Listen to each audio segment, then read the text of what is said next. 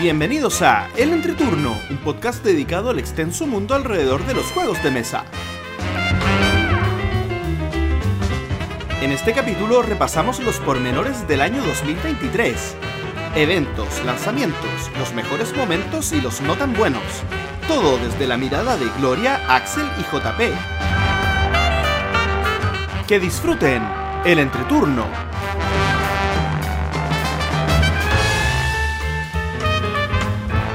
Hola, ¿qué tal amigos? Mi nombre es JP Gloria. Y yo soy Axel. y estamos comenzando el capítulo número 130 de El Entreturno. Estamos grabando el martes 26 de, de diciembre. El capítulo que saldrá el martes 2 de enero. ¡Feliz año! ¡Oh! Oh, ¡Feliz Navidad! Feliz Navidad y feliz Año Nuevo. Dice la muero. canción. y una pregunta fuera de pauta. ¿Y recibieron algún jueguito para esta Navidad? ¡Ja! ¡Ja! ¡Qué bueno que me preguntas, Gloria! No, de verdad estaba fuera de pauta. Sin contar mis autorregalos, que fueron un par, un par. Unos tres más o menos. Eh, mi amada esposa me regaló casi toda la colección que me faltaba de expansiones de investigador del Arkham Horror LSG. Wow. Así que ahora me puedo armar los masitos que yo quiera. Ujujú. Y lo- los envolví uno por uno y, lo- y los puse en el Oh. arbolito. Así que no los pude abrir hasta ayer. Ah, pero tú ya sabías que era. ¿O no? Yo ya sabía que era. Ah, Entonces, pero no, está- iba abriendo y me no, iba sorprendiendo. ¡Oh! Oh, ¿Y tú, amiguito Axel, No, algún regalito nada, nada, nada. y autorregalo? No, tampoco. Ah. Tampoco. No, no. La Navidad es para los niños. Oye, pero ¿Y qué unos somos? niños de corazón. No. ¿Y qué somos nosotros? Adultos funcionales. ¿Qué funcionales, Axel, por Dios. Habla por ti. Somos adultos funcionales. Habla por ti. Gloria, ¿y a ¿Y ti? tú, Gloria? ¿Qué te No, llevó? nada, nada.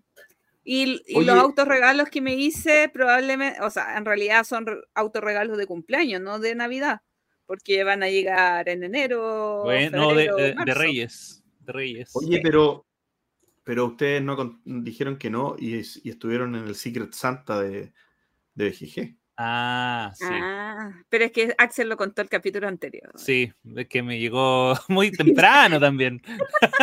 si no lo hubiese contado, como, bueno, ese sí, ese sí vale. Ese sí va. Eh, ese, Ese sí vale.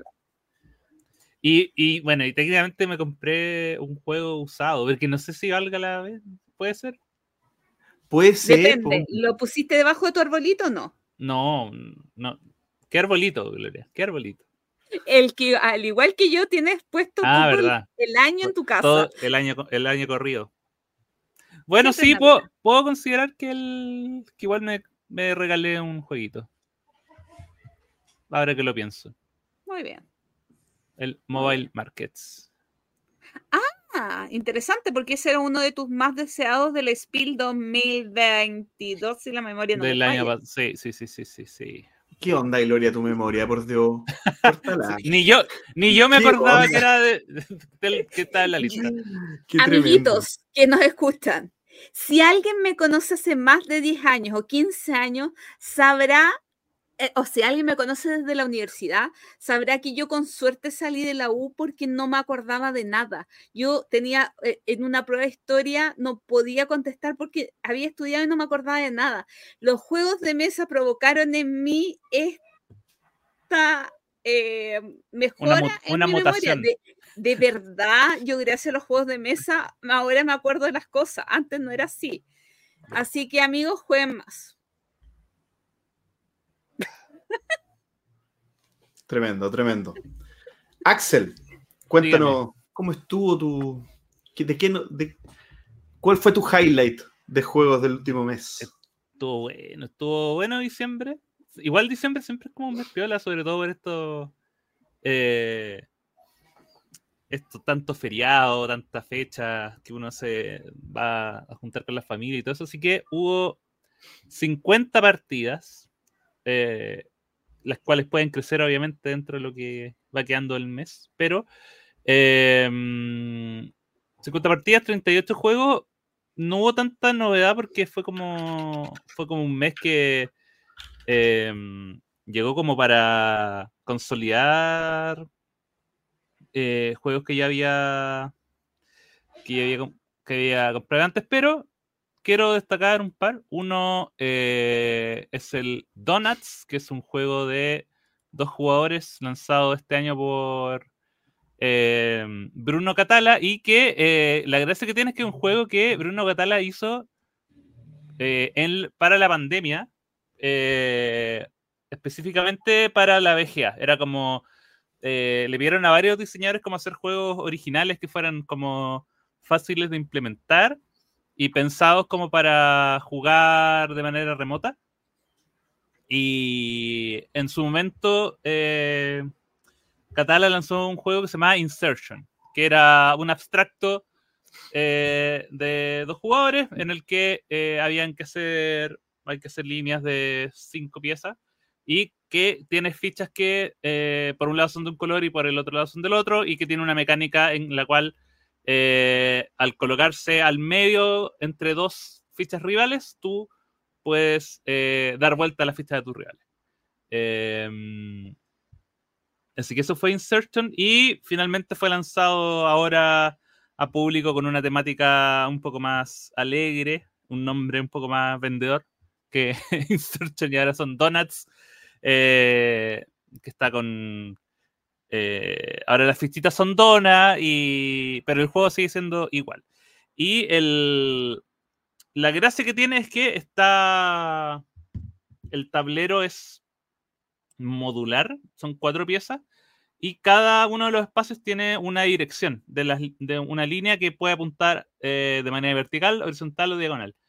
Y em, donde tú colocas una ficha, el rival tiene que colocar su siguiente, ficha en una casilla que esté en la dirección que esté apuntando eh, la casilla donde caíste. Entonces, por ejemplo, si tú la colocas en una, en una casilla con una línea horizontal, el rival tiene que colocar una ficha dentro de esa misma línea. Entonces, es como uno va forzando al rival a colocar las fichas en otros lados, em, obligándolo muchas veces a colocar una ficha donde no le conviene y así hasta... es un juego de partida súper rápida.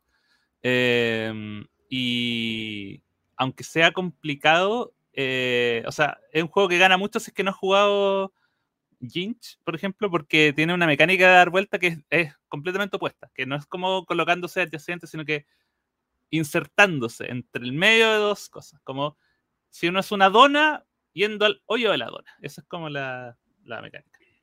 Axel, creo que yo lo, hubiera entendido mejor con el título anterior. No, con el título ah, anterior. Ah, con Insertion. Sí. Porque encontré que era. A, mí me costó mucho el juego porque yo estaba con, la. En mi mente era al revés. Si yo rodeo, doy vuelta, no si yo me pongo en tres. Eh, y jugamos dos partidas y, en mi cabeza nunca pudo hacer clic. Sí, pero. eso. Así que estaba simpático. Para los que les gustan los abstractos y sobre todo muy rapidito. O sea, la partida cinco minutitos, entonces para jugar varias veces. Eh, está en Amazon por el momento. Y hay otro juego que es más viejito, pero que em, no lo había jugado hace tiempo. Eh, que me dieron ganas de jugarlo el otro día, que es Demon Worker, que es un juego de colocación de trabajadores que em, la gracia que tiene es que es un, juego del 2016 y que lo llevé porque era como uno de los primeros juegos que compré como pensando en comprar juegos japoneses, sin, sin que fuera... Ahora, es un juego que tiene una, una distribución eh, internacional, de hecho venía hasta con, con regla en español, que me di cuenta. Lo sacó em, hoy, la una GDM. GDM, sí. GDM, sí. Pero era como la me le gustan los juegos japo, orientalcitos. Eh, y el. La gracia es que eh, uno tiene. Va. Eh, una parte con dos trabajadores básicos y después tiene que ir eh, contratando nuevos trabajadores que la gracia que, que la gracia que tiene es que em, tú al bajar los, trabajadores extra tienen habilidades especiales. Y eh, es un juego muy matemático en el sentido de que uno tiene que, eh, las casillas te dan recursos, convierten recursos y, y la idea es eh, que al ir haciendo esas combinaciones tú vas ganando puntos, vas convirtiendo tus recursos en puntos, vas usando los recursos para invocar nuevos trabajadores y, y todo esto mientras uno intenta eh, no toparse con los otros jugadores en la en el campo de juego, que es bien reducido, eh, porque si no tienes que pagar más recursos, como tratar de controlar bien, los recursos. Me, me, gustó harto, está simpático y, como digo, lo jugué y lo compré en su momento pensando en que quería probar juegos japoneses, pero no, no tenía idea hasta que lo vi ahora. Así que eso es mi, fue mi mes, lo más destacado. Mi mes estuvo mucho mejor que noviembre, aunque no llegando a, a las cuotas buenas. 36 partidas, en realidad 37, no sé, 36 partidas, digamos, a 35 juegos distintos, dos prototipos y 15 em, estrenos. Eh, casi todos gracias a Axel. Y el juego que más me gustó de los estrenos de Axel, imagínense que ni me acuerdo de qué se trataba así, así de memorable. Yo te ayudo, yo te ayudo. No, ah. no, no. Eh, eh, me di cuenta que eh, me acordé de mi recuerdo que dice que me gustan los juegos que su nombre comienza con Nana. Pero no me ah. acuerdo. Ese era entretenido.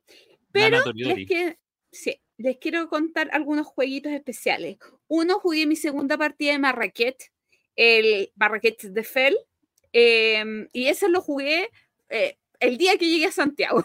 como ah, inmediatamente me fui a jugar Marrakech y más que hablar del juego, quiero hablar de mi sensación enfrentándolo.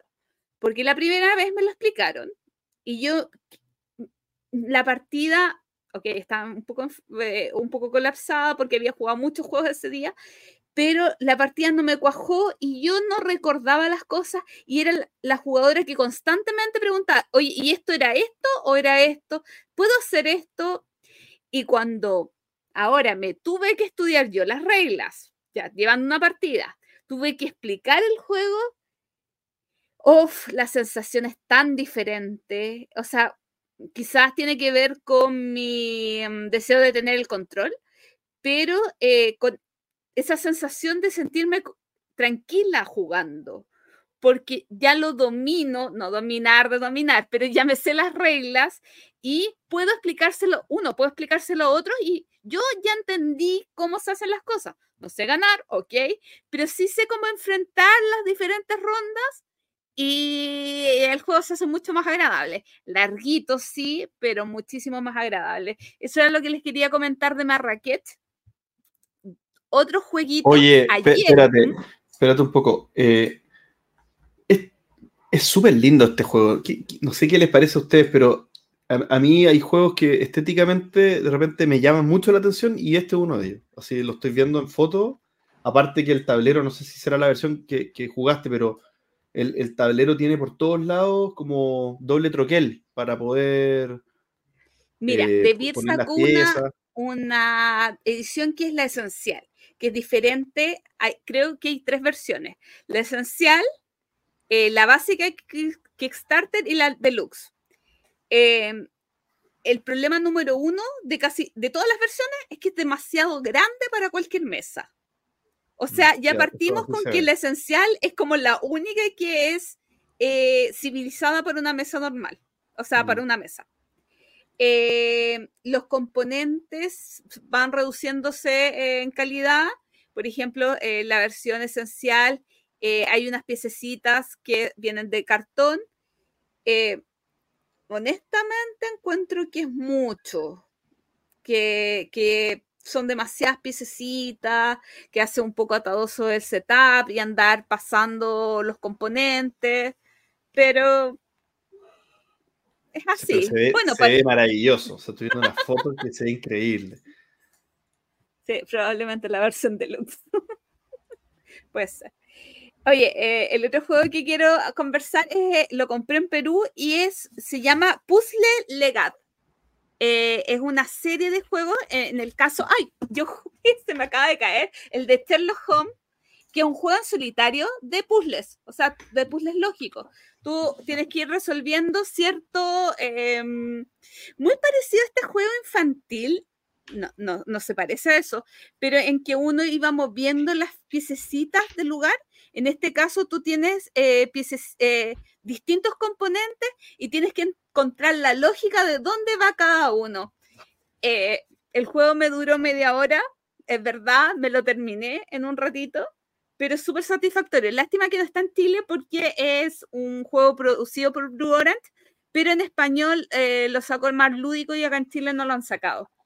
Eh, tampoco sé cómo le iría en Chile este tipo de juegos, pero muy, muy, muy agradable. Yo ahora quiero jugarlo con mi mamá, quiero que mi mamá lo juegue, porque claro, para mí fue muy sencillo, eh, lo resolví muy rápidamente, pero para personas que eh, no tienen, no están acostumbrados a resolver este tipo de juegos, encontré que va a ser un acierto cuando se lo enseñe a mi mamá. Y el último jueguito que quiero conversar sé que va a llegar a Chile pronto y es un jueguito de Axel que yo encuentro muy divertido y hace poquito lo jugamos, que es, por favor, Axel, pronuncie por, por mí, Trekking Through the History. Ah, Trekking Through History. Ya, bueno, es esa misma cosa que dijo Axel. Pero ¿cómo se...? Pero... Sí, se va a llamar igual en español, creo. ¿En serio?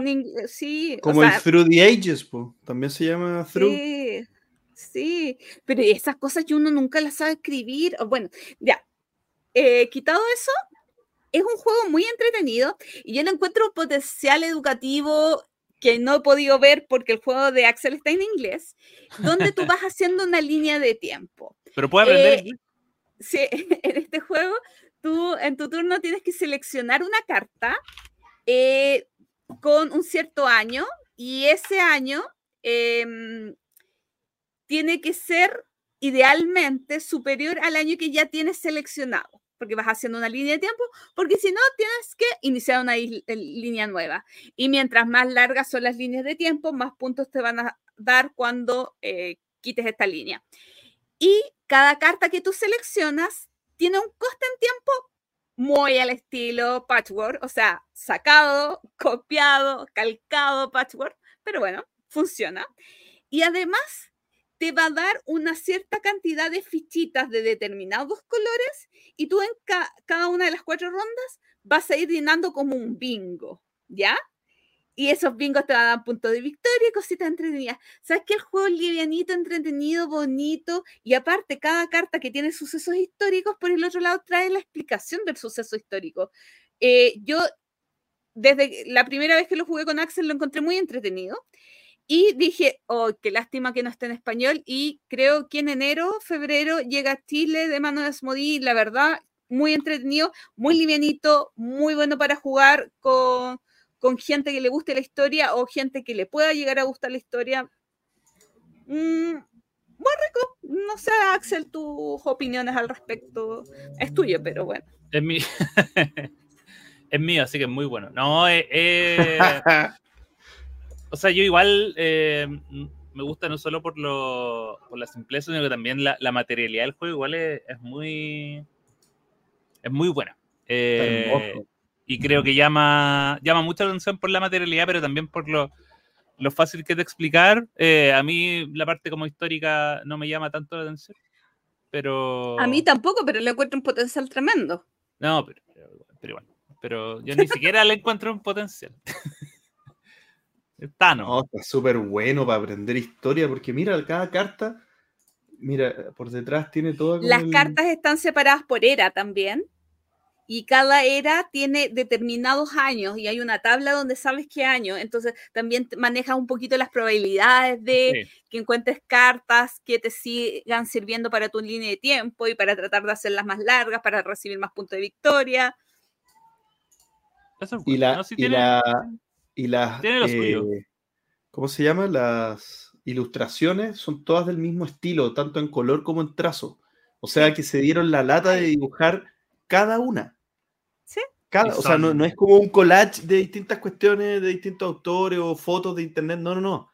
¿No? No, está, está genial. Está muy bueno. No, está- es muy lindo, muy li- no, y las piececitas que vas colocando arriba, que espero que sean las mismas que llegan a esta edición, eh, son Es muy el- lindas, son muy agradables. Es la única edición que existe, así que debería ser la misma. Así que, amiguitos, si les gustan lo que les dije, corran a comprarlo. No, mentira, todavía no corran, pero Y, y ese platito blanco que tiene como todas las cosas viene. Todo bien, todo viene. Lo que, lo que ves es lo que trae. No, si viene. viene todo, viene todo. Vienen los relojes así gorditos. Vienen. eh, y viene ese como bandejita para sostener todos los, los componentes. Lo como único difícil es acordarse cómo se llama. El TTH eh, nomás. en, en español sería Eh, Como. como sería como. ¿Cómo se dice pas- trekking pa- en español? Es, que, es como excursión, pero. Ex- claro, de excursión eh, por la historia. de algo excursión por la historia, pero puede ser como paseo, paseando por la historia. El paseo histórico. El paseo por la historia. Bueno, quizás es mejor que haya quedado con el título en inglés en vez de que en España le hayan puesto título. Quizá. Disculpe, oye, es cierto que es el segun- la segunda número más alto de escuchas son español. Disculpen si los ofendí, pero puta, Fue sin intención. Fue sin Las intención. trepidantes aventuras a través de los hechos históricos.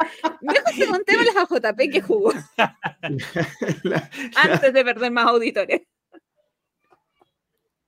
Eh, yo voy a hablar de un juego que se llama Los Montadores de Ballenas. No, eh, Wild Riders. Wild Riders. Sí.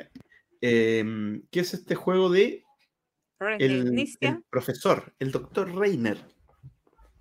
Y la verdad, voy a hablar de este juego porque eh, marcó un hito relevante en mi vida lúdica. Como les conté hace algún tiempo, hace tiempo que no jugaba con mi papá, ¿cierto? Y volví a jugar con él, cosa que, que valoro mucho cuando puede pasar. Pero esta vez pude jugar con mi mamá, que es un hecho súper, súper, súper... Este sí que pasa como el cometa Halley. O sea, sí que puede... No, no lo cuento dos veces, cada cinco años no lo cuento dos veces.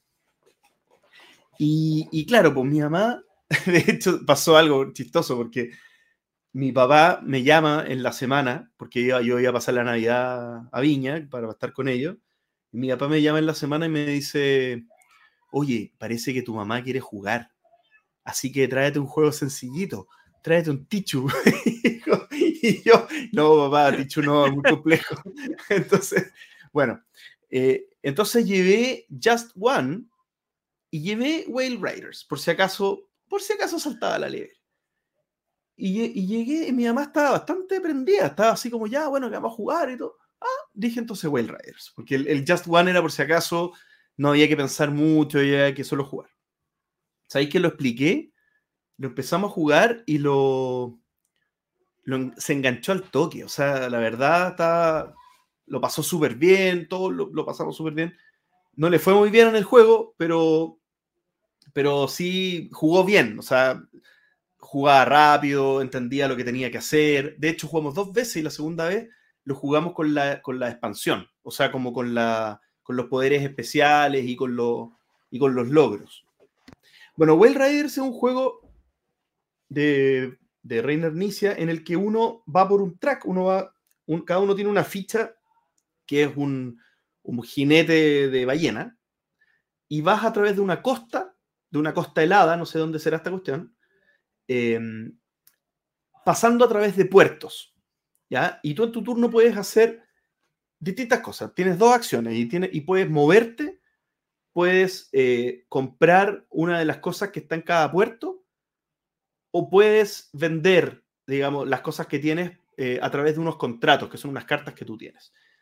Y cuando tú haces eso, cuando tú vendes lo que tienes en tus contratos, vas ganando puntos de perla, que al final es lo que te hace ganar el juego. Eso y un par de cositas más, pero es más, más- básicamente es ir a través de la costa, comprar objetos y venderlo a través de contratos. Y el tema es que tú cuando te mueves solamente te puedes mover en la dirección inicial, que es todo a través de la costa, y cuando topas el borde, puedes moverte solamente en contra de, la dirección a la que venías. O sea, solo puedes ir todo para el fondo y después todo para atrás. Y el juego termina cuando tú, cuando los jugadores que ya regresaron al punto de inicio, se venden unas perlitas directo por plata, ya no a través de contratos, sino directo perlas por plata, y cuando esas perlas se acaban, se termina el juego. Entonces después se cuenta el que tiene más perlas y el que tiene más perlas. Me gusta mucho este juego, lo había jugado hace un tiempo, de hecho me lo compré después de haberlo jugado, cosa que no me pasa habitualmente. Eh, pero me gustó mucho porque me hace las veces de un Century, ¿ya? En el sentido de que es un típico juego de pasar a través de un recurso, comprar recursos para venderlos y tener otra cosa. O sea, como tener un paso intermedio, que en el, Century son cartas, pero acá son estos objetos, y a través de contrato venderlos. Pero me gusta mucho el hecho de que no te puedas devolver y que tú tengas que especular de si sigo avanzando o no sigo avanzando para ver a qué puertos tengo acceso, qué puertos tienen menos competencia. Cuando hay un puerto que tiene mucha competencia, eh, a lo largo del tiempo se van bloqueando porque van apareciendo como unas tormentas de nieve que bloquean los espacios más baratos. Entonces, los puertos cada vez son más inútiles, digamos, en la medida que más se ocupan. Eh, y si, pero a la vez, si yo me rezago, o sea, si yo no avanzo, ocupo más acciones en acciones útiles para el juego, que sería la compra y venta, ¿cierto? Entonces, tiene como un, manejo y una interacción bien sutil entre los jugadores que se da entre, la, entre las posiciones, digamos, que, cada ballena va teniendo junto con el resto. Pero a la vez, el que se apura va, va un poco forzando el término del juego, porque el que llega con dinero al, a la costa al, al, punto final, digamos, esta compra de perlas directo con plata, Em, nos pone presión a todos. Pues de hecho, así terminó el juego, el, segundo juego terminó así, porque mi papá se apuró y compró casi todas las perlas y, nosotros paveando no nos dimos cuenta y, él terminó ganando al final. Entonces, un juego que tiene ese, ese como reloj eh, dado por los mismos jugadores de, de, cuando se terminó el juego. Es súper liviano, es súper familiar. Lo jugué con mi mamá, lo doy como referencia porque mi mamá no juega nada. Eh, y, yo, siendo más jugón, obviamente, de, los que estaban en la mesa, a mí me encanta porque siento que tiene una estrategia. Y la persona que juega poco, tal vez no ve tanto la estrategia, pero siente que puede ir jugando y haciendo un papel digno, digamos. Eh, eso es Whale Riders. No sé si a ustedes les gusta. Yo la última partida lo di con toda mi alma. Y justamente estaba revisando, porque lo único que yo recuerdo es que lo jugué al máximo de jugadores. Y estaba revisando a 5. Y la verdad es que a 5, cuando me regresaba el turno, no había no mucho. hacer nada. O sea, como que sentía que a ese número mm, no, no, no, no había que hacer. No. Qué raro, sí, eso es raro porque es un juego que escala mal, porque a 5 a 6 lo único que hace es sumar tiempo, no, no, no. Es para que juegue más gente, pero en el fondo el juego es más latero, porque Sí, porque no, no tienes, o sea, ya no, ah, lo que me dejaron, lo que dejó la ola. Claro, lo que dejó la ola, es verdad. No, ah, yo soy un, sí, pues yo soy un evangelizador de Well Riders. ¿Ah, sí? ¿Te gusta? Sí, sí. De hecho, yo. Yo, Tú me lo yo soy, yo, y sí, por, por, mi culpa te lo compraste. Es verdad. sí, no, sí, yo. Y, me acuerdo que lo. Lo encontré así muy de la nada.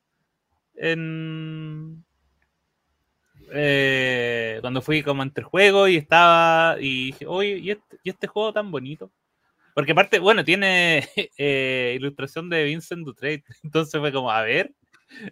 A ver. Y después como que lo revisé lo revisé muy rápido y fue como, ah, y eh, yo lo encuentro eh, un súper buen juego. Por, todas las cosas que, que, explicó JP, sobre todo por el tema de, eh, de lo claro que es para, para, explicar si va a jugarse.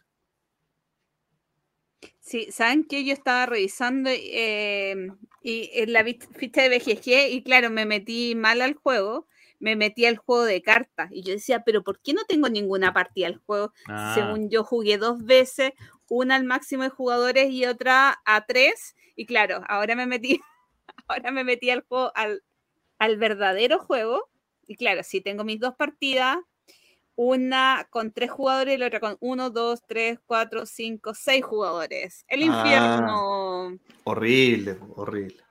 Bueno, pero eso fue Whale Riders.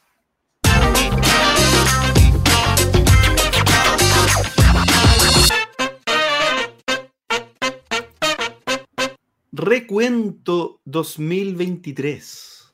Uh, se nos fue otro año. Se nos fue otro año. A velocidad increíble. No sé si, no sé si hay sucesos en, en- en la galaxia o en, en el universo que están haciendo que, que los, los años pasen tan rápido, o es solamente que estamos más viejos y, y es un efecto de la. Nuestra percepción del tiempo, claro. Es nuestra percepción del tiempo. Cuando éramos chicos, ¿te acordáis lo que era un año? Ahora un un año. es nada. Ahora un año es un suspiro. Es un suspiro. Esas Yo creo- vacaciones de verano en las que llegabas a aburrirte. ¿Cuándo, ¿Cuándo entramos a clase? Hoy no, no, no. Hoy día una semanita es un tesoro. No, y el, año escolar era, hoy estamos en septiembre. Faltan tres meses más de clase. Y uno, no. Y era una enormidad.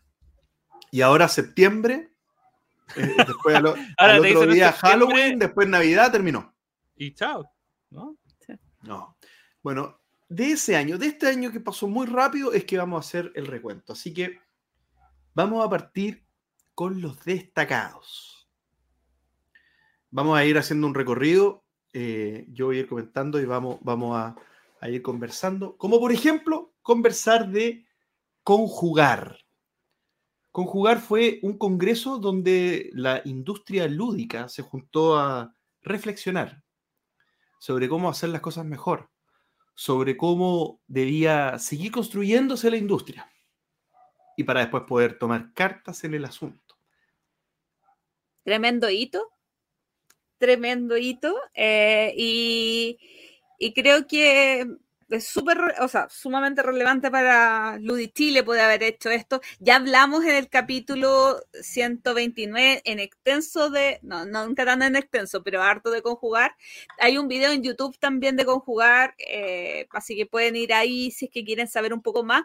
Yo voy a, no sé si lo dije, voy a recordar otra cosa que viene hilada con otro temita de por acá.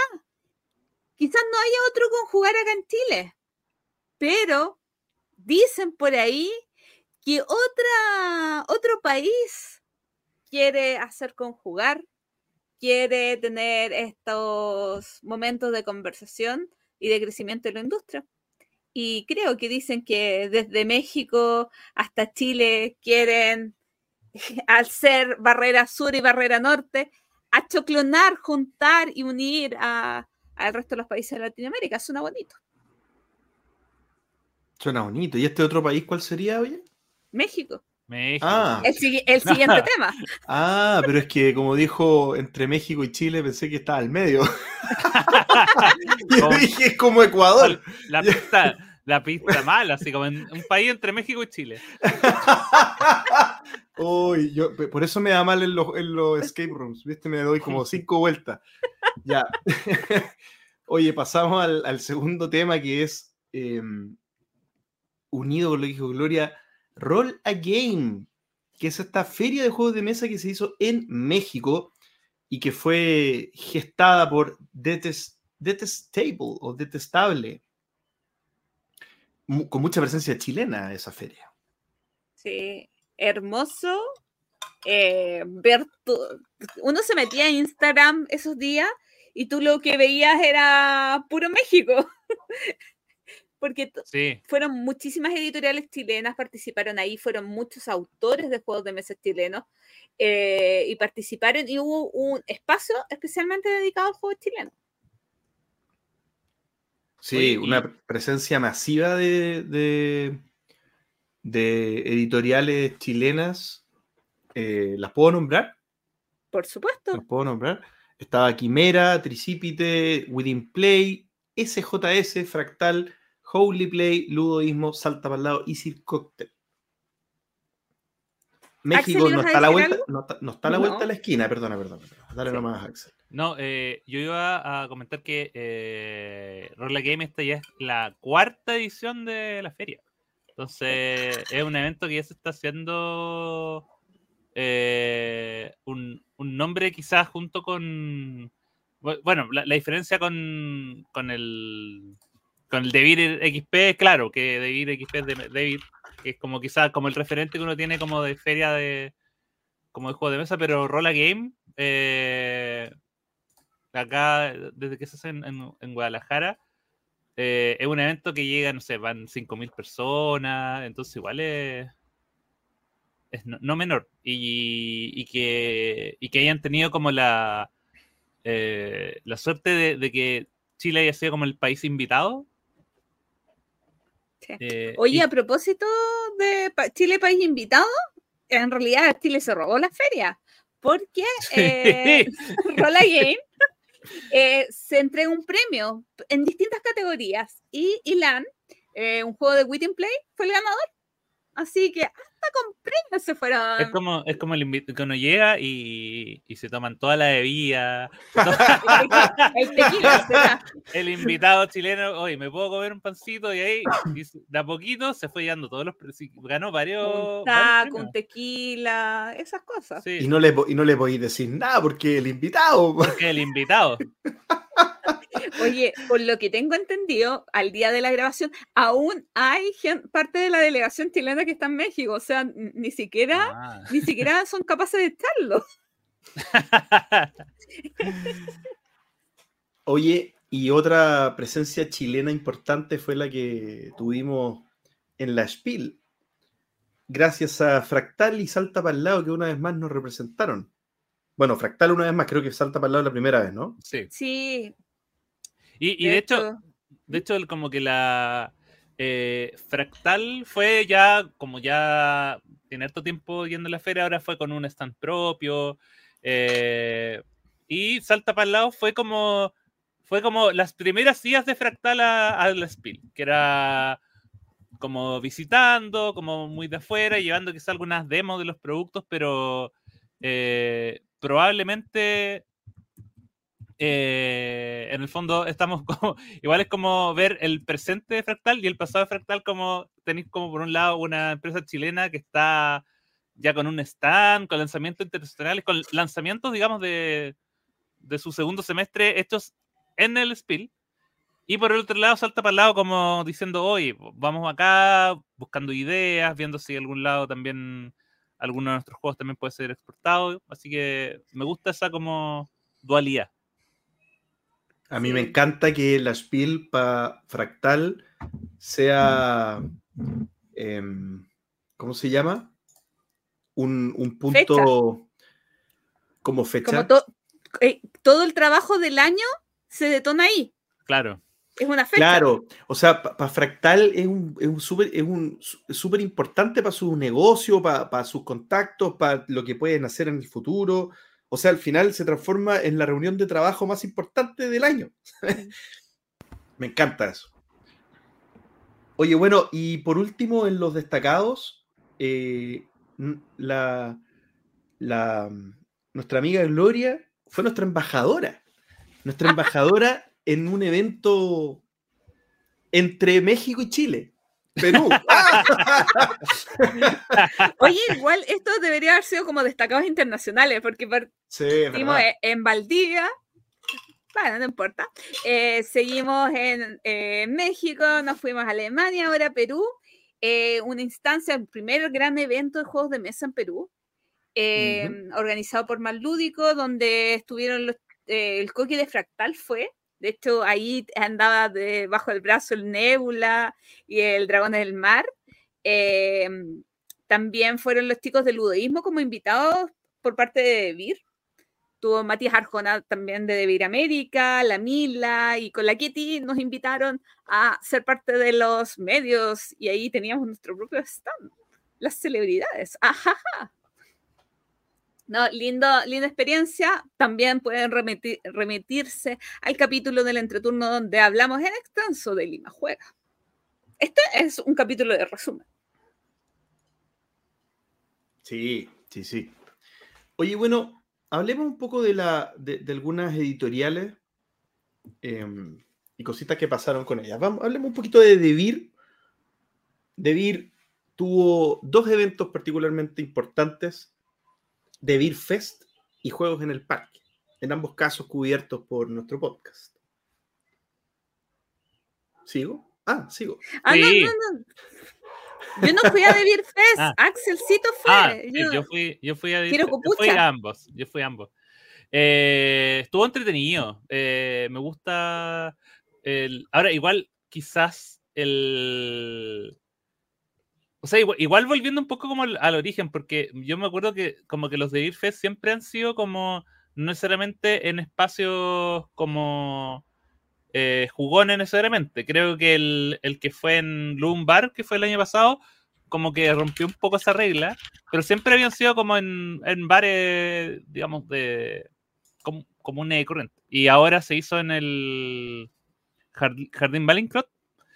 Y no, estuvo entretenido como siempre. Eh, lo único que, eh, claro, siempre con el tema de las misiones, de ir cambiando tickets por polerita y todas esas cosas, que hacen que sea un poco más, más eh, entretenido.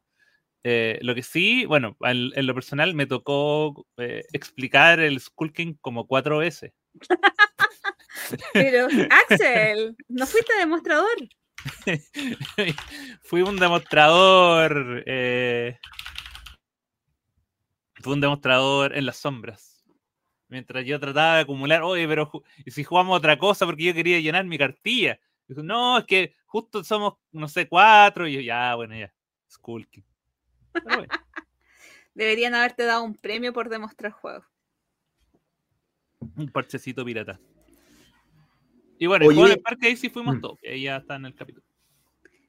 Eso. Oye, y algunos lanzamientos de este año de Devir, el Three Ring Circus, el Two Pocket, Bamboo, The White Castle, Sa Sabernake Forest. Sí. ¿Sí? Ah, algo así. Sabernake Forest. Tabernacle. Sabernake. El No. Sabernake. No Sabernake Forest. Y Jerusalén. Eh, no sé qué han jugado ustedes y cuál es su favorito. ¿Será el favorito de JP de White Castle? Lo sabremos ahora. pero por lejos. Porque he jugado solo dos. Y los otros no me llaman mucho la atención. Jerusalén, la verdad, no me gustó nada. Y The White Castle me gustó mucho. De hecho, es un juego que lo he jugado tres veces. Y cada vez que lo jugué después, me gustó mucho más que el anterior. Entonces, yo creo que es un juego muy fuerte en mi colección. A mí, a mí me... pasa. ¿Mm? Dale, dale, dale, dale. No, a mí me pasa con The White Castle lo mismo que decía con Marrakech. Me gustaría eh, jugarlo teniendo yo el control. O sea, eh, jugándolo con gente que no lo ha jugado y explicándolo yo. Porque como que siempre lo he jugado con gente Para que ya lo ha jugado y quizás necesito bajarle un poquito la rapidez al juego para, para sentirlo. O sea, como para para sentirme un poquito más cómoda. Pero es brillante lo que se hace en poco tiempo. A mí, a mí me llama, o sea, a mí me llama la atención que, eh, eh, bueno, este fue el año como que lanzaron tres de estos juegos de cajita chica eh, en Devir, que son, o sea, juegos densos en cajita chica. Eh, y, y yo también, claro, he, jugado eh, Three Ring Circus y White Castle. Bambú lo tengo, pero todavía no lo he jugado. No sé por qué. Eh, así que espero jugarlo, pero eh, no creo que vaya a ser mejor que White Castle. No, o Ah, sea, Ahora, igual, es entretenido, pero a mi parecer pierde mucho con ser ese tamaño de caja. Porque hay muchos detalles del juego que no se perciben tan bien por Mm. quererlo comprimir en un juego Ah, chiquitito. puede ser.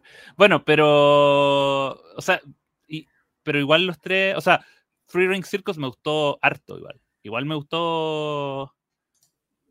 Lo encuentro un, un- un juego muy entretenido. eh, obviamente, White Castle es superlativo, pero. Entonces, si Bambú me entretiene, es, es como, mira, de los tres, tres fueron buenos. Y si de los tres, dos son buenos, igual es bueno, está bien.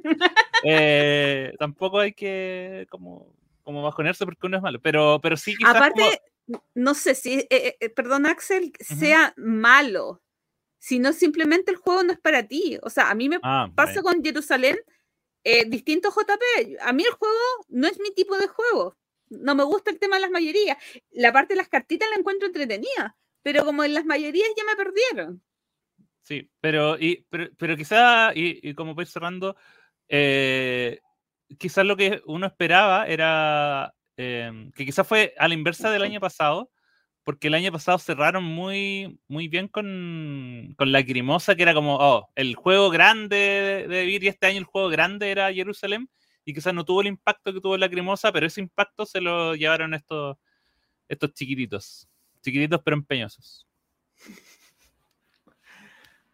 Oye, eh, respecto de Asmodee, tenemos nuevamente Ludifest. Pero esta Ludife fue muy distinta a la anterior. Partimos con que fue con entrada pagada, ya en estación Mapocho, gigantesca, y, y ya está anunciado la próxima. Así que más ratito contaremos un Ah, poquito más. Eso, algo se Sí. dirá, algo se dirá. Eh, y eh, también tenemos un capítulo dedicado a Ludifest, así que eh, solamente este es un pequeño recuento del año. No vamos a decir todos los juegos que lanzó Asmodee, porque uno no Es tiene que- juegos propios, dos, eh, cada juegues tiene una pequeña locura, pero Eh, eh, eh, una- yo, mira, yo como que ni siquiera hice el, el esfuerzo. Es que son demasiados, pero, pero está bien, porque en el fondo abarcan tanto que. em, o sea, me hubiese gustado haber podido hablar en este resumen de que dijeron, hoy salió el hit.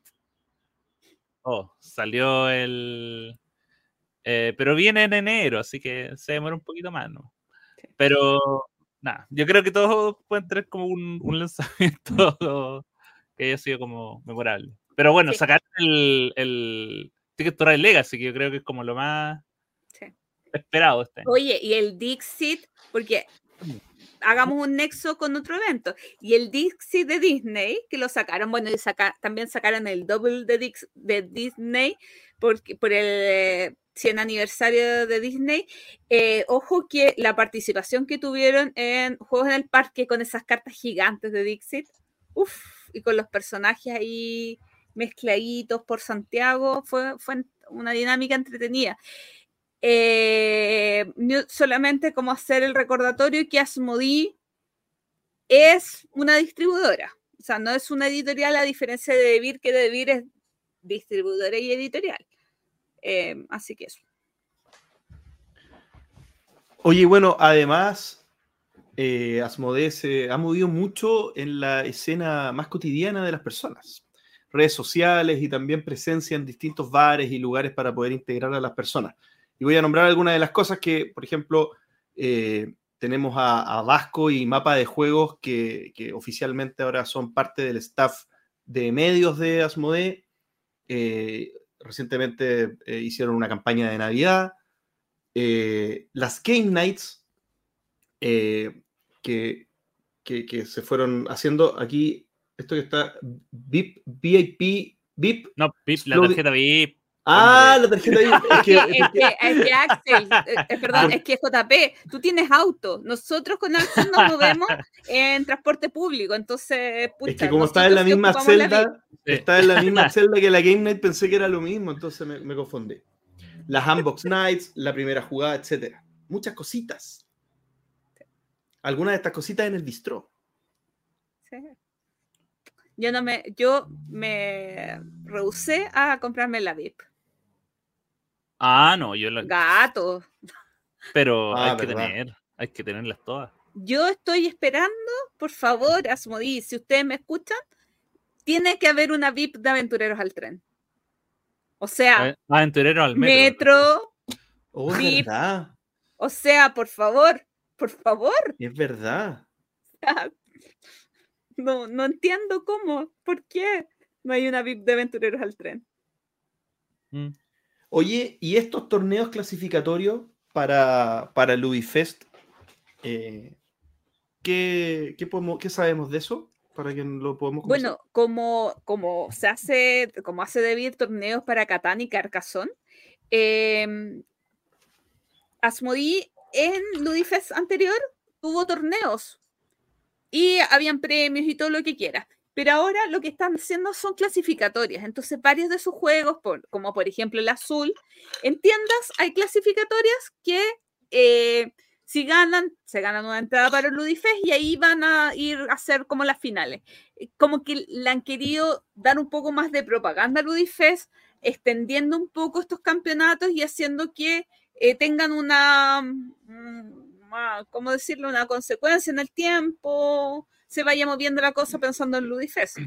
Sí, aparte que los, torneos de la, por ejemplo, el torneo de azul era llegar a inscribirse. O sea, era como. el, era el primero que llegaba, había una lista con un número de cupos y. El Ludifest. Era en Ludifest. Ahora. Em, no sé, no sé si todos los cupos serán para los, los clasificados, si habrán quizás cupos también para la gente que, vaya allá al, al, al mismo, pero, eh, pero igual está bueno eso de, generar también como instancias que aparte las están haciendo en las tiendas, entonces también le da como eh, mayor presencia a las tiendas para que tengan actividades oficiales de Luifest y la gente pueda ir y, si, si no ganan pueden eh, pasar la derrota comprándose un jueguito.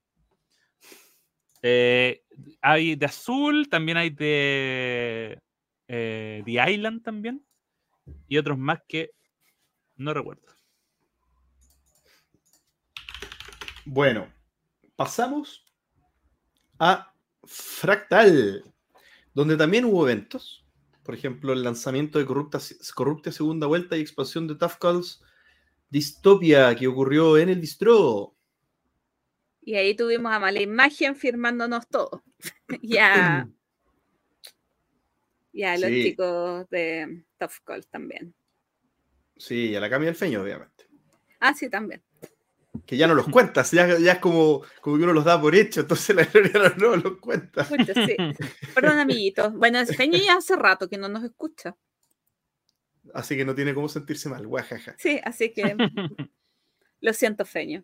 Ya, te, podemos pelar sin culpa.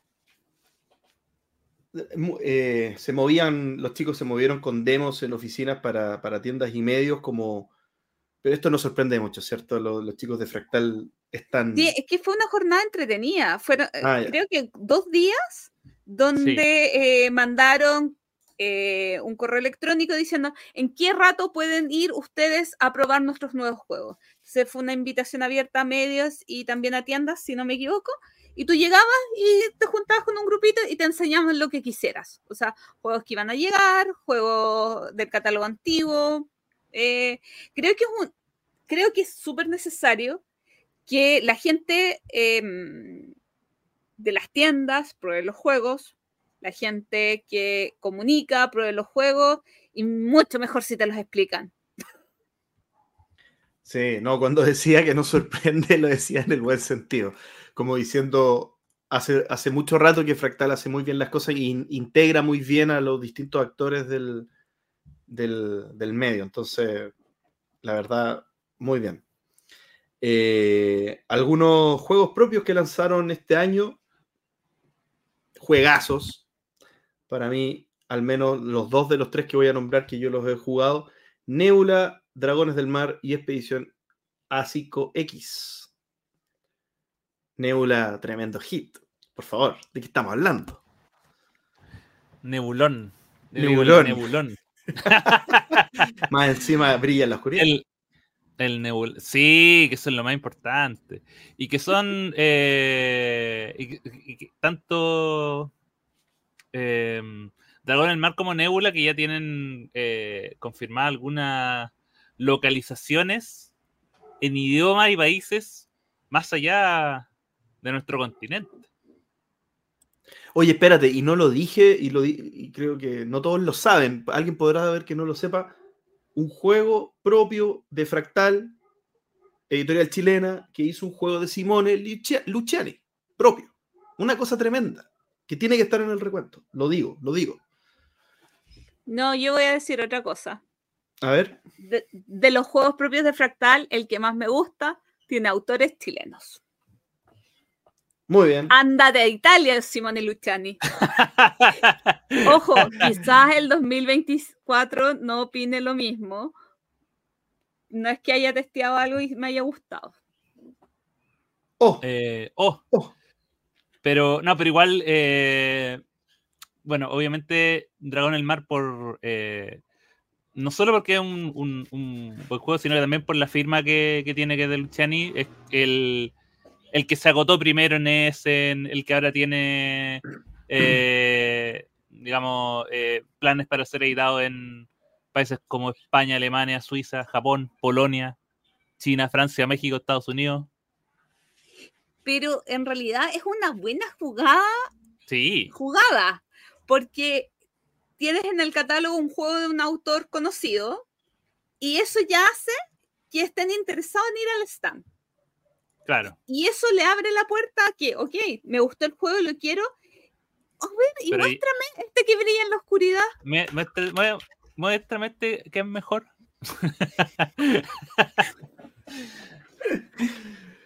Y de a poquito, de a poquito se va Sí. avanzando. Oye, ¿y Nebula en qué idiomas lo vemos? ¿En qué países? Eh, está, eh, mira, está en Alemania, Austria, Suiza, España. Eso. Una salida eh, europea. no, en Estados Unidos, ¿no? No, Qué raro. por ahora. Ojo aquí que dice, Confirmado. esto es lo que están confirmado y firmado. Hay Mm. otros, pero no lo podemos mencionar. porque, porque no están todavía no está confirmados. Correcto. Oye, otra cosa interesante, eh, porque ya pasamos por juegos propios, pero hay un juego que eh, ha sido publicado millones de veces por millones de editoriales, estoy exagerando, pero que pasó por la propiedad intelectual de 31 minutos y es arte moderno de Inicia. Y este juego, eh, Inicia es como más de licencias más locales, igual va a llegar a México. Importante. Ah, bueno, porque en México. Oye, to- todos los años Fractal saca su inicia. Es la cábala. Uno más. Es la cábala. Sacar un No, inicia. lo que pasa es que Inicia saca tantos juegos que tiene que repartirse entre todas las editoriales porque ya no le aguantan tantos juegos al año. po. Eh, eh, Nicia pregunta, oye, ¿y mi aguinaldo es chileno? Claro. Y, Aguinaldo en eh, pesos. Sí, es la, por las copias. Oye, y como Fractal no solamente hace todo esto que dijimos, también localiza juegos. En esta oportunidad localizó Wizard y Next Station London. Ojo que Next Station London fue uno de los nominados al Spirit Jere. Ahí estuvimos hinchando por. por ¿Cómo se llama? Por, por Next Fractal. Station London. sí. Sí. ¿Y quién ganó en esa categoría? Eh, Dark Ah. Romantic. Sí. Romantic. Oye, le- Pancho les contó, porque yo no vi a Pancho porque no estaba. Eh, Pancho le contó que le regalaron para Navidad a sus amigos alemanes. No. No. Dorf Romantic. ¿Se Y lo es regalaron donde- a él? Sí, y ahí es donde se valida el argumento del Spirit Jare. es Ah, el juego claro. como seguro que alguien le regala a alguien. Es que cuando Pancho me lo dijo fue como, ah, todo el sentido del mundo. Como, ah, eh, el Spirit Jare de este año, ok, te lo regalo. Fin. Mira. Oye, para seguir hablando un poquito de Fractal, no solamente va a ese en Fractal, sino que eh, estuvo con presencia en tres ferias internacionales este año, lo que ratifica lo importante que es para Fractal este tipo de cosas, para poder seguir firmando acuerdos, seguir expandiéndose. Estuvieron en Lima Juega, en Rolla Game, en un país de México, y Essen. Oye, sí, eh, muchas veces se ha conversado, pero al final nosotros somos 18, 19 millones de personas. Lamentablemente hay juegos buenísimos que no vamos a llegar a vender acá las mil unidades o, o más de eso para que un juego sea rentable. Entonces hay que pensar en los mercados internacionales. O sea, ese tiene, ese, para hacer esto rentable, para que pueda ser un trabajo y no un pasatiempo, hay que mirar a los mercados exteriores. Sí, así es. Oye, y otro datito que no, no, no, no sé si lo parece que lo, lo, lo dijo Gloria, pero em, no, lo, lo, dijo Axel, bueno, que se agotó en horas, en minutos, se agotó el, en Essen cuando hicieron la venta de sus juegos propios. Dragones del Mar se agotó enseguida. Y hubo otro de sus juegos que no se agotó enseguida, pero también se agotó, que fue Nebula, si no me equivoco, ¿cierto? Sí. sí. Por lo tanto, ¿de qué estamos hablando? Están consolidados los cabros. Una cosa, una locura. Sí, tremendo. Oye, pasemos a hablar de Within Play. Que, que, no diré que es la editorial que todavía está en México. Es la editorial que todavía está en México. pero porque fueron los que ganaron. Sí, ah, por parte del premio era. Quizá el premio era. El premio era quedarse vivir, era radicarse. era la visa, la visa de trabajo. Ayer estaba viendo un video del Dani ahí comiéndose sus taquitos, disfrutando de México. Sí. Oye, eh, lanzaron este juego que fue el ganador en la. En la. Rola Game. En la Rola Game, que es Ilan. Ilan es un juego eh, que se hizo en conjunto. No sé cómo decirlo en conjunto con la eh, eh, con Antártica 21, con la Fundación Antártica 21. Y de hecho es un juego que hay torneos en colegio y el premio es irse a la Antártica. Y parece que va a haber un, un, campeonato, torneo ya para adultos y también parece que el premio va a ser ir a la Antártica. Así que atentos, amiguitos, a un juego donde se ve, ay, puedo inventar, la cadena trófica. ¿Existe esa palabra? Mm, desconozco. ¿Cómo, cómo se llama? No era mi, mi, ramo. Eh, o, los distintos animales se van comiendo entre sí porque van formando Dice, una cadena. Ah, espérate, yo me metí en ah, el, Puede ser trófica. Eh, eh, Dice trama trófica. Como... Tro, tro, ¿Cómo? Trama trófica. Trama trófica. Trama trófica. Bueno, no, no importa. Si en tu ecosistema está... logra reunir cuatro o cinco cartas de distintos colores, podrás reclamar una trama trófica, lo cual es la acción. Ah, una trama atrófica. Bueno, trama no trófica. No, trófica, está bien trófica. Bueno, la cosa es que eh, tú vas eh, bajando, es un juego de cartas donde tú vas bajando animalitos y estos animalitos se comen a otros animalitos con mucha, mucha, mucha interacción. Porque, por ejemplo, si yo tengo una carta y tú bajaste cierto número de animalitos, me lo como. o gano puntos y cosas por el estilo. Sumamente interactivo eh, y cortito. La partida, voy a mentir, no debe durar más de media hora. Y como les digo, y como gran parte de los juegos de Within Play, pueden remitirse al capítulo donde entrevistamos este año también a Within Play, eh, tienen que ver con la biodiversidad y tienen un contenido científico alto, así que eh, suelen apoyarse con fundaciones para generar sus juegos. Oye, el 2024 se viene uno de dinosaurios, parece. Ah. Oye, eh, pasemos a Salta para el lado, saltemos para el lado con Salta para el lado. Para el lado. Que es eh, la otra editorial chilena que estuvo en Essen, ahora por primera vez el año 2023. Y ellos, eh, bueno, tuvieron varios lanzamientos, varios lanzamientos. Dos de ellos propios. Este huevito que eres sal Epa. y tartapiés. Incluso tuvieron algunos títulos que trajeron de, algunos, de algunas partes, como Blockits de Argentina, que se llama Juanito Blockits en Argentina, Yamagedón de Perú, el Cup X y Anda Lavar de España. Sí. Eh, igual ha sido súper explosivo lo de Salta lado porque ellos partieron en el 2022. Ahí lanzaron creo que sus dos primeros juegos y este año comenzaron fuerte y, y, creo que ahora muy prontito se vienen más juegos, así que están apostando también mucho por el juego nacional, por autores nacionales. Eh, hay varios en proyecto, así que si quieren saber un poquito más, sigamos con la publicidad. Eh, hace muy poquito hubo un turno de salta para el lado para conversar un poquito, porque como era el primero y el único que hemos hecho, nos extendimos un poquito más en su vida y obra y sus sensaciones en el Spiel y, y sus proyectos futuros y todo eso.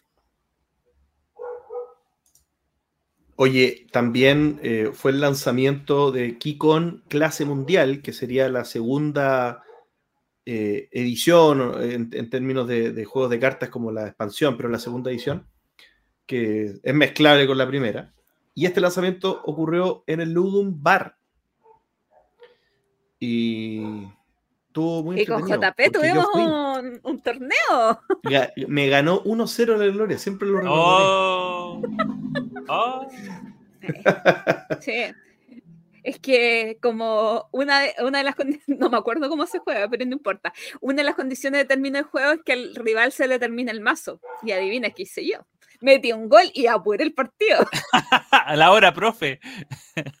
Pidió la hora, profe. Sí. Sí, pero harto movimiento está teniendo, así que esperemos que le vaya muy bien, porque claro, es un tipo de juego muy diferente al que nosotros estamos acostumbrados, eh, porque no estamos tan ligados a lo que vendría siendo un TCG. Así es. Oye, eh, sobremesa Games, sobremesa. Tuvo esta ah. charla con... ¿Mm? No, ahora sí nos acordamos de la Camille Feño. Ahora sí. Eh, tuvo esta charla con Gilco en algo que va a pronunciar Gloria. ya, les contamos que para conjugar eh, hubo un invitado de Alemania, que es Gilco. Ay, Gilco, perdóname porque no me acuerdo cómo se pronuncia tu apellido, Gruyet o algo así. Eh, y Gilco vino para conjugar y estuvo un par de días en Chile, así que ya que él es el autor de Plan Perfecto, eh, y el Goethe Institute es un centro cultural donde se eh, enseña alemán y que tiene una ludoteca. Alguien muy brillantemente se le ocurrió que sería un lugar ideal donde Gilco pudiera realizar una charla y poder que pudieran jugar su juego tanto en alemán como en español. Qué brillante la persona que se le ocurrió esa idea. Cami Feña tiene tan buenos amigos. Bueno, la cosa es que no pudo asistir porque mal, pero no importa. Eh, entonces, eh, vino el autor de Plan Perfecto y estuvo firmando eh, juegos en el Goten Institute. Estuvo también jugando en el Bistro. Ah, sí. Sí. ¿Y ah, él era. Él era. ah, yo jugué con él. ¿Qué jugaste con él? Jugamos un juego que nos prestó Axel. Sí, jugaron un juego mío, el Harvest. Ese, sí. Yo pensé que habían jugado Tito. Sí. Oye, eh, otros sucesos también que ocurrieron en el 2023. Cositas lúdicas que se han hecho en bares. Vuelve la actividad nocturna en el bar El Retiro y el bar Intrinsical. Claro. El Intrinsical creo que ya no lo está haciendo, pero eh, el Mipel Rojo estaba organizando diferentes jornadas de juegos, si no me equivoco, los días jueves y a veces los sábados, porque el Intrinsical tiene, tiene dos sucursales, una en Santiago Centro y la otra eh, en Providencia pero creo que ya los sábados no está y, algunos jueves, pero ahí tienen que revisar las redes.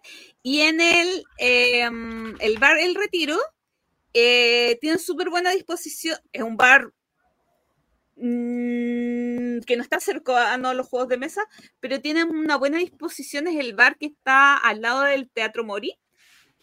¿Sí? ¿No me estoy equivocando? ¿No me estoy eh, Sí, sí, sí, sí. Muy bien. En Bellavista. Y eh, Fractal salta para el lado y ahora llama, llama Flama, Flama llama. Em, han estado organizando distintos eventos em, ahí.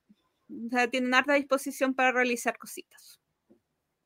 Sí, yo, yo fui al de a uno que hizo Fractal. Cuando, cuando llevaron varios juegos que, de, los de las localizaciones que iban a hacer. Entonces jugamos Wizard, jugamos eh, Toma 11. Ne- Next Station, Next Station London en su momento, cuando, cuando aún no estaban, eran las, las versiones que tenían ellos de que le habían mandado. Pero Sí. estaba el Toma 11, que de hecho que todavía no sale el Toma 11. No, pero muy bueno el toma 11, así que Sí. anótenlo. Juégalo entonces, Juegan- por si acaso. Ok.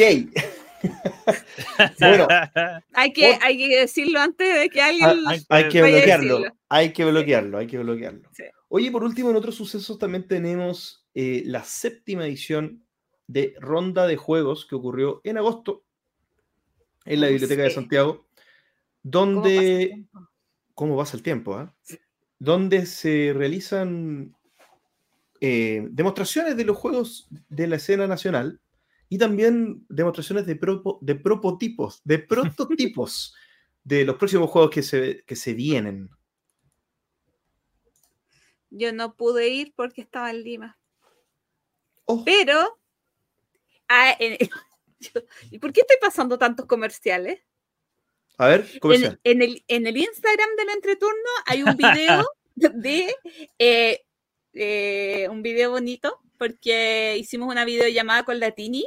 La Tini desde eh, Ronda de Juegos y yo desde Lima Juega y estuvimos conversando y mostrando los dos eventos al paralelo. Así que pueden irlo a ver al Instagram del entreturno.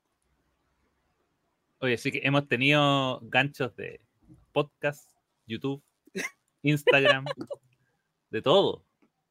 Falta Twitter. Falta. Oye. ¿Hay Twitter?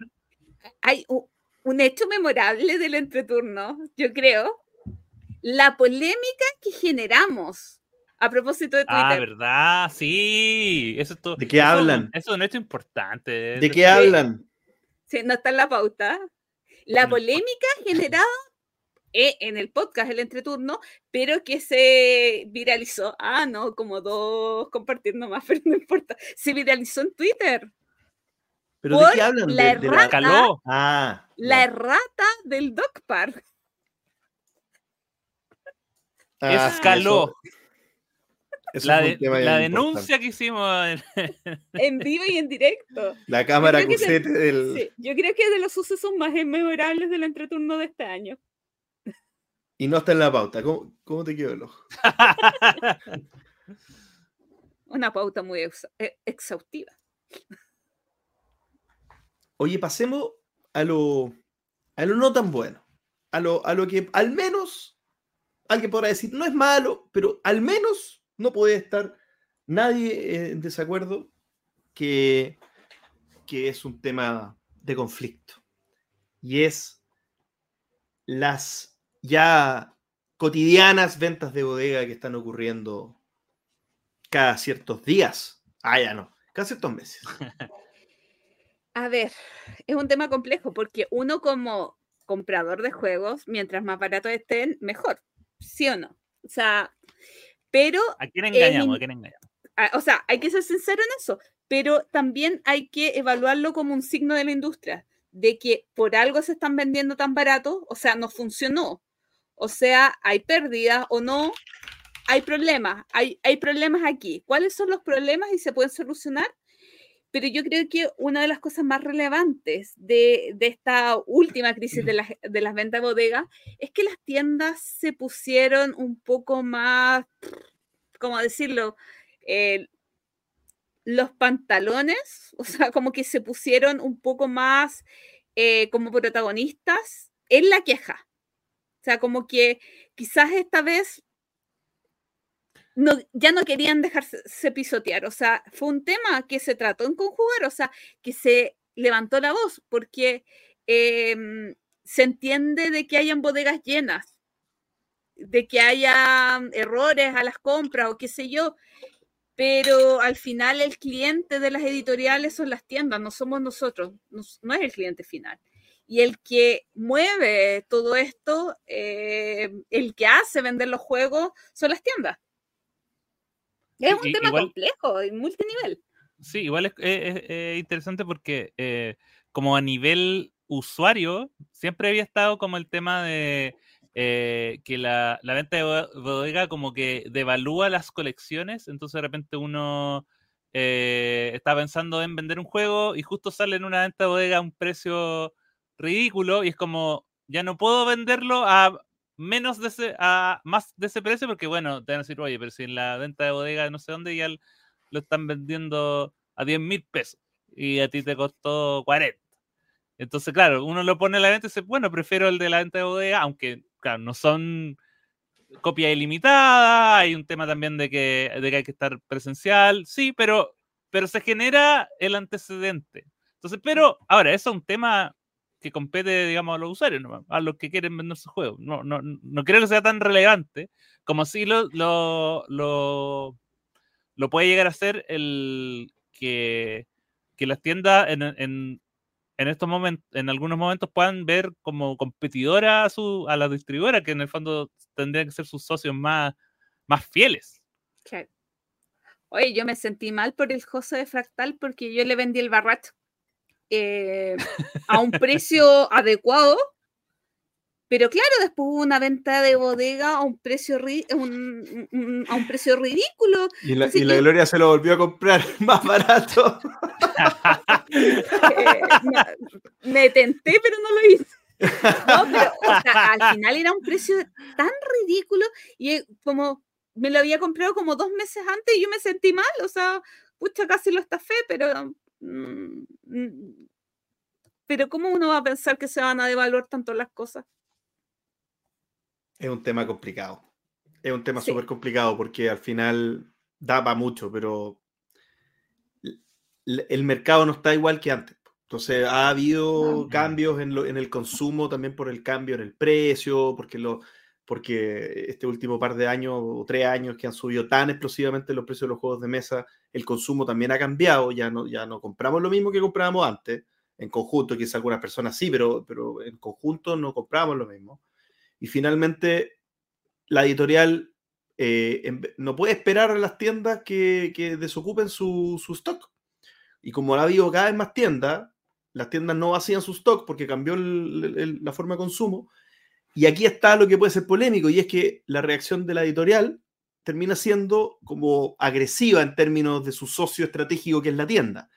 Y, se transforma en tienda de manera casi que podría interpretarse como una, como una forma media traicionera de, reaccionar a la crisis. Es, es, una interpretación, no estoy diciendo que yo lo crea, ¿ya? Pero, pero eso es lo que hace complejo el tema, porque en el fondo la editorial tiene la salida, tiene la opción de hacerlo. Y eso es interpretable. Sí. Ahora no sé si me dejan decir lo otro que a mí personalmente encontré feo. A ver. Gloria. Ya, eh, yo, yo, lo comenté en mi propio Instagram, eh, pero un día veía una publicación navideña de Debir en un supermercado con una niña con un vestido sumamente ajustado y un vestido corto y con un tajo en la pierna.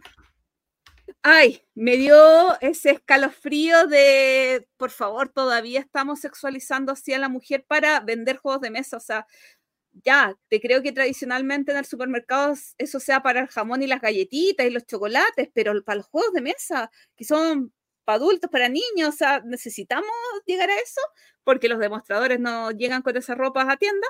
Ok, eh, y, guardé el pantallazo.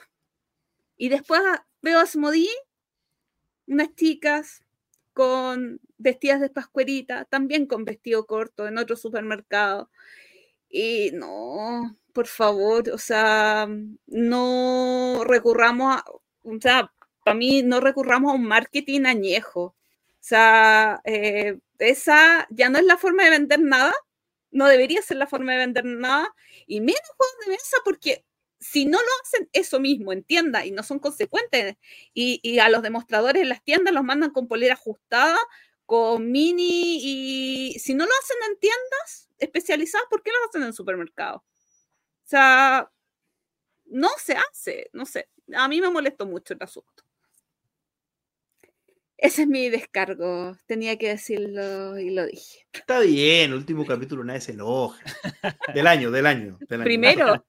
El primero del año. Oh, Ah, el primero. Bueno, ah, entonces, se pueden primer- enojar, pero se les pasa rápido. Sí, total, una vez al mes, al siguiente mes ya no se acuerdan. Oye, y llegamos al final con el recuento de nosotros. ¿Qué ha sido del entreturno? Eh, como recuento podemos decir que seguimos al pie del cañón después en, del- en el séptimo año de... ¿Séptimo año? Séptimo año. 16, 17, 18, 19, 20, 21, 22, 23, Séptimo año. Capítulo 130. Chúpate esa. No la cuenta cualquiera. Hicimos una rifa para poder pagar las cuestiones. ¿ah?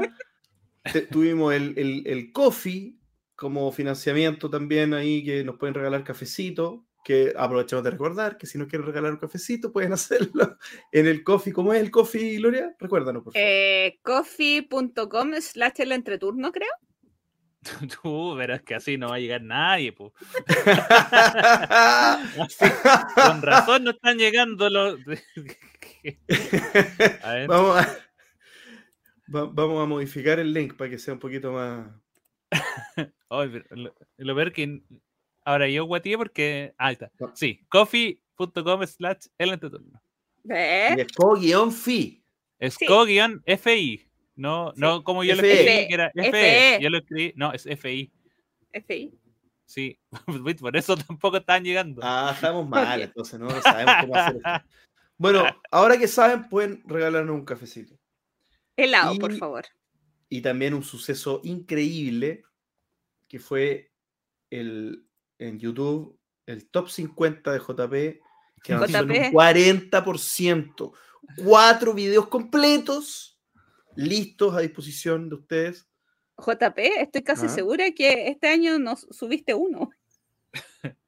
Pero lle- llevo un 40% del top Ah, 50. ya. Ah, Ah, ya, ya. pero los otros son, fueron del año pasado. Sí, pero no importa, igual se avanzó en una enormidad. Ok. Eh, igual tuvi- tuvimos transmisiones en YouTube. Tuvimos transmisiones en YouTube, la entrega de los As the, As the Door. De, de- Eso, eso, eso, eso, lo hizo la gloria nomás. Sí, Creo. pero, Pero entre- Perdón. ¿Qué? Uy, voy- voy a tener que poner eh, un- una, una, una- Perdón, permiso. acaba de ocurrir algo. Nosotros nos miramos, pero no tenemos idea de lo que está pasando. Perdón, perdón. No, no se me puede olvidar poner la censura en ese momento. Porque fue algo bien feo que dije, pero De grueso Alguien re- calibre. Recordó a alguien con quien jugó. no, no, no, no. Es que se entró un bicho de unas características particulares. Estoy estoy con la ¿Cuántas ventana abierta por el calor. No se las conté, no se las conté. Ah, ya. Eh, y también la entrega de los Spiel des Jahres, que esa sí fue muy sufrida porque no, no ganó el que merecía, entonces no quiero ni recordarlo. No me acuerdo ya que salió el Kenner. Eh, Ah, eh, Challengers. Challenger, sí. ¿Cómo olvidarlo? Qué. ¿Cómo olvidarlo? Qué- ¿Cómo olvidar aquella, aquel Sí. momento? Oye, ¿y qué les parece así mirando todo lo que todo lo que pasó? ¿Qué les pareció el 2023? Yo creo que en 2023 volvimos a la calma después, porque realmente fue un año en que ya nos olvidamos de que hubo pandemia.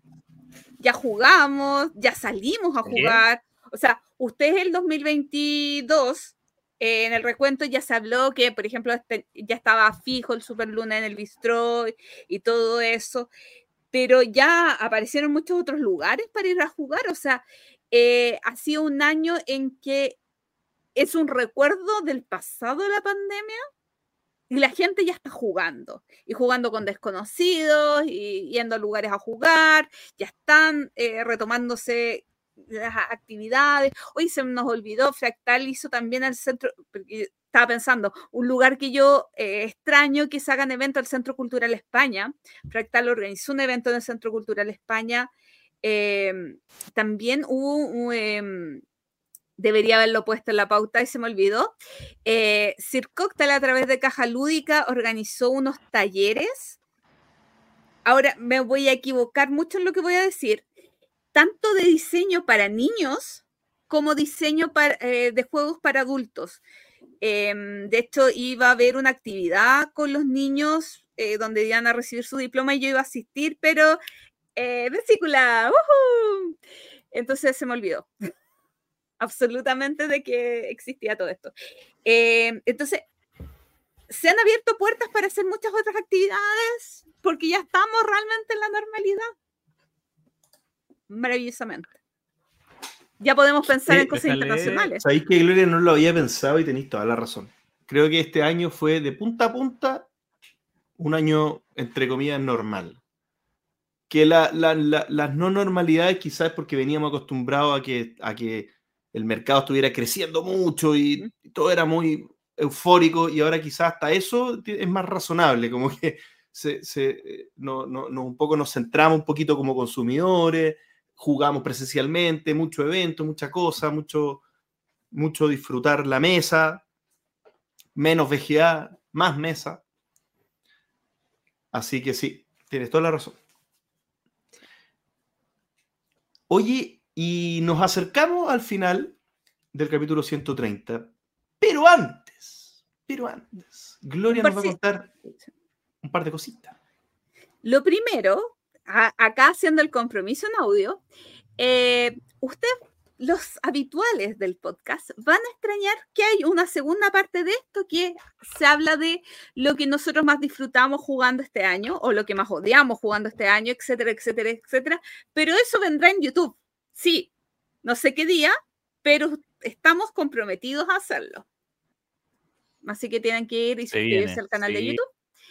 Y lo otro es contarle unos anuncios, información importantísima para comenzar bien este 2024. Y lo primero es que por tercer año, no consecutivo, pero por tercer año, se va a hacer Llévalo a la mesa, un concurso de diseño de juegos organizado por Fractal y que en esta oportunidad los va a acompañar Neptuno de Argentina, Detestable Games de eh, México y MIB Games de Perú. Y está abierto a cualquier persona que em, viva en Latinoamérica. Importante, en la primera versión, que fue Roland Wright, el ganador fue Crop Circle. En la segunda versión, que era un juego de cartas, fue Grúa de Peluches. Y que ya se mostró la portada de Grúas de Peluches. Lamentablemente tiene gatos, pero no importa. Eh, y eh, este año, el pie forzado es que es un party game. Eh, Así eh, que eh, los que quieren fiesta, a los que les gusta la fiesta, hoy puede ser, no, puede ser la oportunidad de realizar un jueguito. importantes fechas. Las bases fueron publicadas el 16 de diciembre. La inscripción em, con, las características del juego y todo eso, es hasta el 31 de marzo, o sea, hasta el 31 de marzo tienen para presentar su juego. Eh, la selección de finalistas el 30 de em, junio y de ahí em, hay mucho, mucho tiempo más que va a pasar porque eh, hay que valorar muchos, muchos, muchos jueguitos. Así que prepare su mejor party game para llévalo a la mesa 2020 cinco. ¿Cuatro? Cuatro. Cuatro. 2024. Pero, es publicado el 2025. Ah, ya. Ah, ya. Vamos rápido, pero nunca tanto con gloria. Sí, bueno. Queremos, vivir la vida. Sí, y algo que se viene un poquito, oh, bueno, entre, entre que tú entregaste el 31 de marzo tu juego, puedes ir a jugar el 13 y 14 de abril a Estación Mapocho porque se va a realizar la tercera versión de Ludifest Sí, y ya se pueden comprar las entradas. Importante, y por qué lo vamos a recalcar ahora, es que hay una preventa de entradas hasta el 13 de enero donde eh, tienen creo que un 25% de descuento. Eh, no calculé si es un 25, pero aprox están con descuento. Están las entradas normales, las entradas por los dos días, que es sábado y domingo, y unas entradas VIP que eh, tienen algunas otras cositas especiales y todo esto lo pueden comprar hasta el 30 de enero, perdón, hasta el 13 de enero con descuentos. Nos veremos lunes, me imagino. Pero claro, no creo que lo compre con descuento, pero claro que voy. ah, bueno, y dentro de las fechas también está, eh, pero no la tengo a mano, el, día en que se pueden pedir los pases de prensa. Oh, me interesa, eso me interesa. eh, Gloria, es 10%. 10%. ¿10%? De descuento. Eh, no sonaste muy, muy No feliz. era 25. No, es que 10, pero es que la entrada diaria es eh, 25, po. A ver, JP es el matemático. Si la entrada cuesta 10 lucas y está 7500, ¿cuánto es de descuento? 25%. 25. Sí. Por Ah. lo menos de la entrada diaria No, son tienes 25% de toda la descuento. razón. Yo, yo, yo hice una tontera. Estos periodistas que no saben una, una No, no, es no que vi, saben vi- hacer una, una, vi de dos- tres, una regla no, de tres. vi dos cosas distintas. Es que, es que en el sitio de la entrada está el, el precio. General y con preventa. Solamente diré que en la UDECONCE, para entrar a periodismo, te pedía más de matemática que de verbal. Ese no fue mi caso. Y con este desliz matemático de nuestro amigo Axel y las informaciones de Gloria terminamos el capítulo 130 de El Entreturno, donde revisamos ni más ni menos que el recuento del 2023. Única y exclusivamente. Fue un especial del 2023. No puedo hablar de mucho más que hablamos salvo nuestro mes lúdico. Así que eso, un año increíble que se nos va y un capítulo del que nos despedimos, por lo que no me queda otra cosa que agradecerles por habernos escuchado. Hasta la próxima. Chao. Chao. Gracias por escuchar el entreturno. Y recuerden, envíenos sugerencias de historias relacionadas con sus vidas lúdicas. Pueden ser de terror, tragedia, graciosas o hasta de traición. Recuerden también escribirnos para participar en nuestra sección El Entreturno Responde. ¿Y a ustedes? ¿Qué les pareció el año 2023? Envíenos sus comentarios al correo elentreturno.gmail.com. Además, envíenos preguntas o temas que quieran que conversemos en el programa. Síganos en Facebook, en Twitter, en Instagram y suscríbanse a nuestro canal de YouTube. Escúchanos en un mes más en nuestro próximo capítulo de El Entreturno. Gracias de nuevo y hasta la próxima.